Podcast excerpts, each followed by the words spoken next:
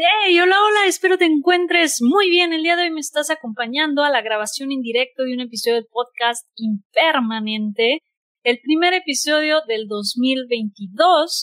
Así que, primero que nada, déjame desearte un excelente y próspero y abundante inicio de año para ti y para todos los que te rodean. Y de verdad deseo que ese proyecto que traes en la mente o tienes en un cuaderno olvidado por ahí, lo saques, lo desempolves, pongas un plan de acción y comiences a tomar estas prácticas diarias que te permitan verlo realizado y que este año sea el último que digas, me gustaría generar 10 mil pesos extras al mes. Uf, me gustaría generar un nuevo negocio. Me gustaría haber tomado esas clases de baile. Me hubiera gustado poder dar clases. Tú ponle el nombre que quieras. Elimina esos me hubiera gustado de tu vida, desempolva ese proyecto, esa idea que traes en la cabeza y a tomar acción. Estás a punto de cuestionarte el por qué haces lo que haces, por qué piensas como piensas, preguntándote dónde estabas ayer, dónde quieres estar mañana y qué estás haciendo hoy para llegar ahí. Aquí es donde dejamos atrás los estándares sociales, elevamos nuestra vibra y mentalidad mientras nos atrevemos a experimentar y accionar para crear una vida que disfrutamos todos y cada uno de nuestros días, donde tomamos la elección diaria de mejorar, compartir y reinventarnos. Soy tu host, Sofía García, y te doy la bienvenida al podcast Impermanente. Y bueno, vámonos al contenido. El día de hoy te traigo un episodio inspirado en un libro. Sabes que toco temas de productividad. En concreto, este habla del manejo del tiempo y dice que en sí solo no es suficiente para evitar caer en una espiral de estrés en tiempos modernos. Y así lo plantea Gary Newhoff en su libro At Your Best, que en español sería En tu mejor momento. Manejar nuestro tiempo ya no es suficiente. Entonces, ¿qué hay que hacer? Hay que balancear tiempo, energía y prioridades y así llegar a lo que él llama el círculo pros y conseguir que los tres trabajen para ti. Vamos con el tiempo.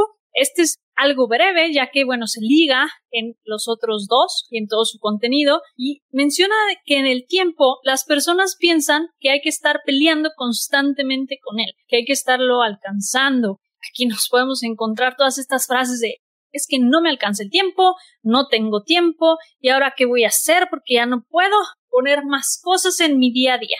Y esto, bueno, es cuestión de perspectiva, un poco sí, el tiempo no existe, aunque ese es otro tema, y aquí me encanta una teoría de Albert Einstein, que si bien no lo mencionan en el libro esta teoría, Einstein menciona cómo nosotros podemos hacer que el tiempo se estire. Esta teoría es muy interesante si quieres investigar un poco de ella. Y bueno, ¿por qué no? Un tema de episodio que podré grabar más próximamente por si también te interesa para que te quedes al pendiente. Y un claro ejemplo de esto, de cómo podemos realmente estirar el tiempo y cómo es cuestión de percepción, es cuando viajamos, nuestros viajes de vacaciones, de ocio. Cuando vas al destino, todo es lento, se te hace eterno. Y cuando vas de regreso, ya te divertiste, ya tuviste la fiesta y, tú, y vas de regreso, ¿qué? se te pasa volando el tiempo. Así que, pues será cuestión de perspectiva o no. La cuestión aquí, y lo muy cierto es que hay que dejar esta lucha interna de estar peleando con el tiempo, simplemente hay que definir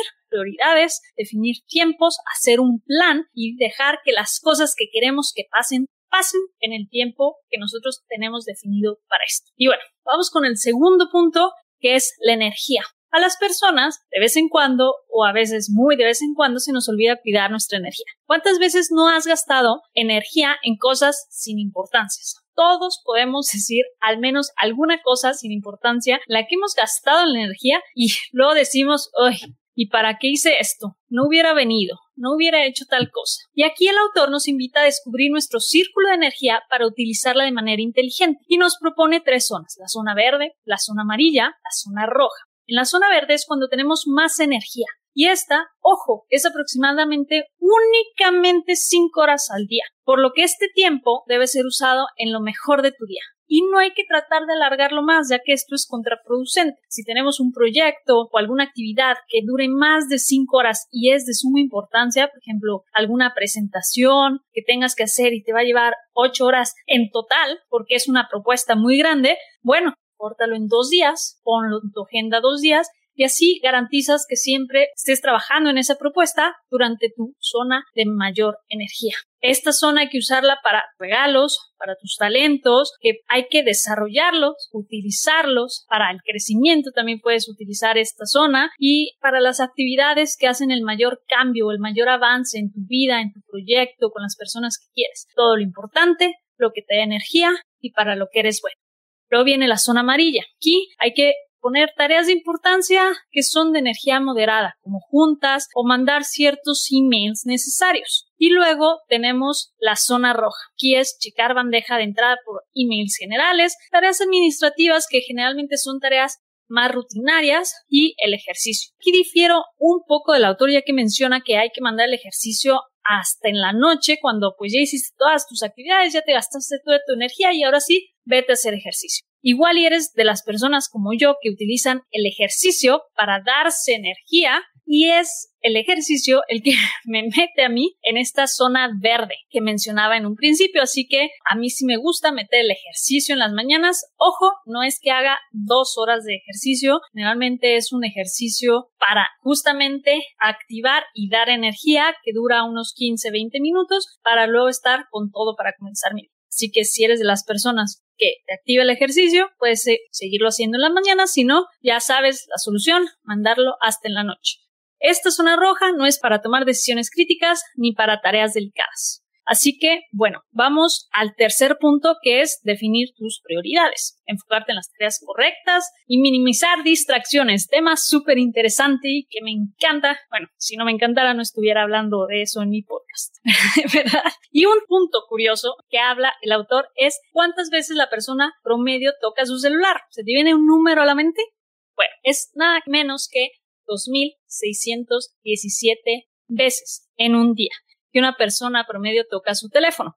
Así que hay que pagar las notificaciones sí o sí, ya que te va a hacer más daño que beneficio. Apaga todas esas notificaciones de esos grupos, de esos chats o de esas aplicaciones que sabes que no son urgentes o que simplemente no va a haber ninguna emergencia viniendo de ahí. Y hay que crear también un espacio adecuado y acogedor para trabajar. Ojo, y acogedor cambia para cada quien. Igual y para mí es un espacio limpio, minimalista, moderno, lleno de gadgets y tecnología. Igual y para ti es un lugar con muchos sillones, muchos, muchas almohadas o quizá con muchas veladoras. Puedes cambiar el color del cuarto, de tu oficina, para hacerlo acogedor a tu manera. Y bueno, aquí también entran las relaciones y aprender a decir que no. Aquí es un punto donde me atrajo y me atrapó el autor que toma la ley de Pareto la ley del 80-20 para las relaciones. Pasa el 80% de tu tiempo con quien te dé energía y más te importe. Porque si no pasas ese tiempo con los que a ti te importen, ¿quién más decidirá con quién vas a estar pasando tu tiempo? Así que, ojo ahí. Y aprender a decir que no. N-O con mayúsculas. Se puede ser gentil al decir que no. Claro que sí. Expresa gratitud, diles que te encantaría, gracias por pensar en ti, por contactarte. Puedes ser empático y firme a la vez, decir que no puedes y redireccionarlos con quien pueda ayudarlos con esa tarea, con ese proyecto, con esa duda que tenían que simplemente tú ahorita no tienes tiempo para ayudarles y vamos a recapitular un poco un resumen y tomar acciones específicas que pueden ayudarte a cumplir con este círculo de prosperidad y es, bueno, ¿cómo mantenemos entonces la prosperidad para no caer en el burnout y en esta espiral eterna de estrés? La vida pasa, es inevitable, así que enfócate en lo que puedes controlar y recalibra cuando se necesite. Agenda todas tus prioridades, incluido el tiempo en familia tiempo en familia, tiempo de ocio, tiempo para ti, se agenda, ya que el tiempo en blanco en tu agenda es un peligro y este es el tiempo que generalmente vas a pasar haciendo cosas que los demás decidan por ti. Si tu horario no da más, si tienes un jefe, bueno, habla con él, proponle algo para que pueda ajustarse tu horario de una mejor manera. Si tú eres tu propio jefe, agenda un tiempo contigo para que tomes conciencia, revises tus tiempos y veas qué puedes ajustar y mejorar. Y cada que sientas que algo está desajustado, haz un tracking de qué es lo que está pasando, en qué estás utilizando tu tiempo. Pregúntate, ¿hay algo que está robándote energía? ¿Tus zonas horarias han cambiado? ¿Qué estás haciendo para perder el tiempo? ¿Qué te está haciendo perder el tiempo? Tus prioridades quizá también hayan cambiado. Quedar atrapado en la espiral de estrés y de negocios de la vida moderna es inevitable, así que toma decisiones categóricamente, juntas en solo ciertos casos o solo trabajar con clientes de cierto nicho. Por ejemplo, descubre tus zonas de energía y haz que este círculo de prosperidad trabaje para ti. Así que ahí lo tienes y manos a la acción. Me despido por el momento, nos vemos, hasta la próxima. Si has llegado hasta este punto, tómate unos segundos para suscribirte al podcast y comparte este episodio con ese amigo o amiga que creas que le pueda aportar en su vida. Y hey, no te olvides que eres tú quien decide la actitud de tu día. Nos escuchamos en el siguiente episodio. Hasta la próxima.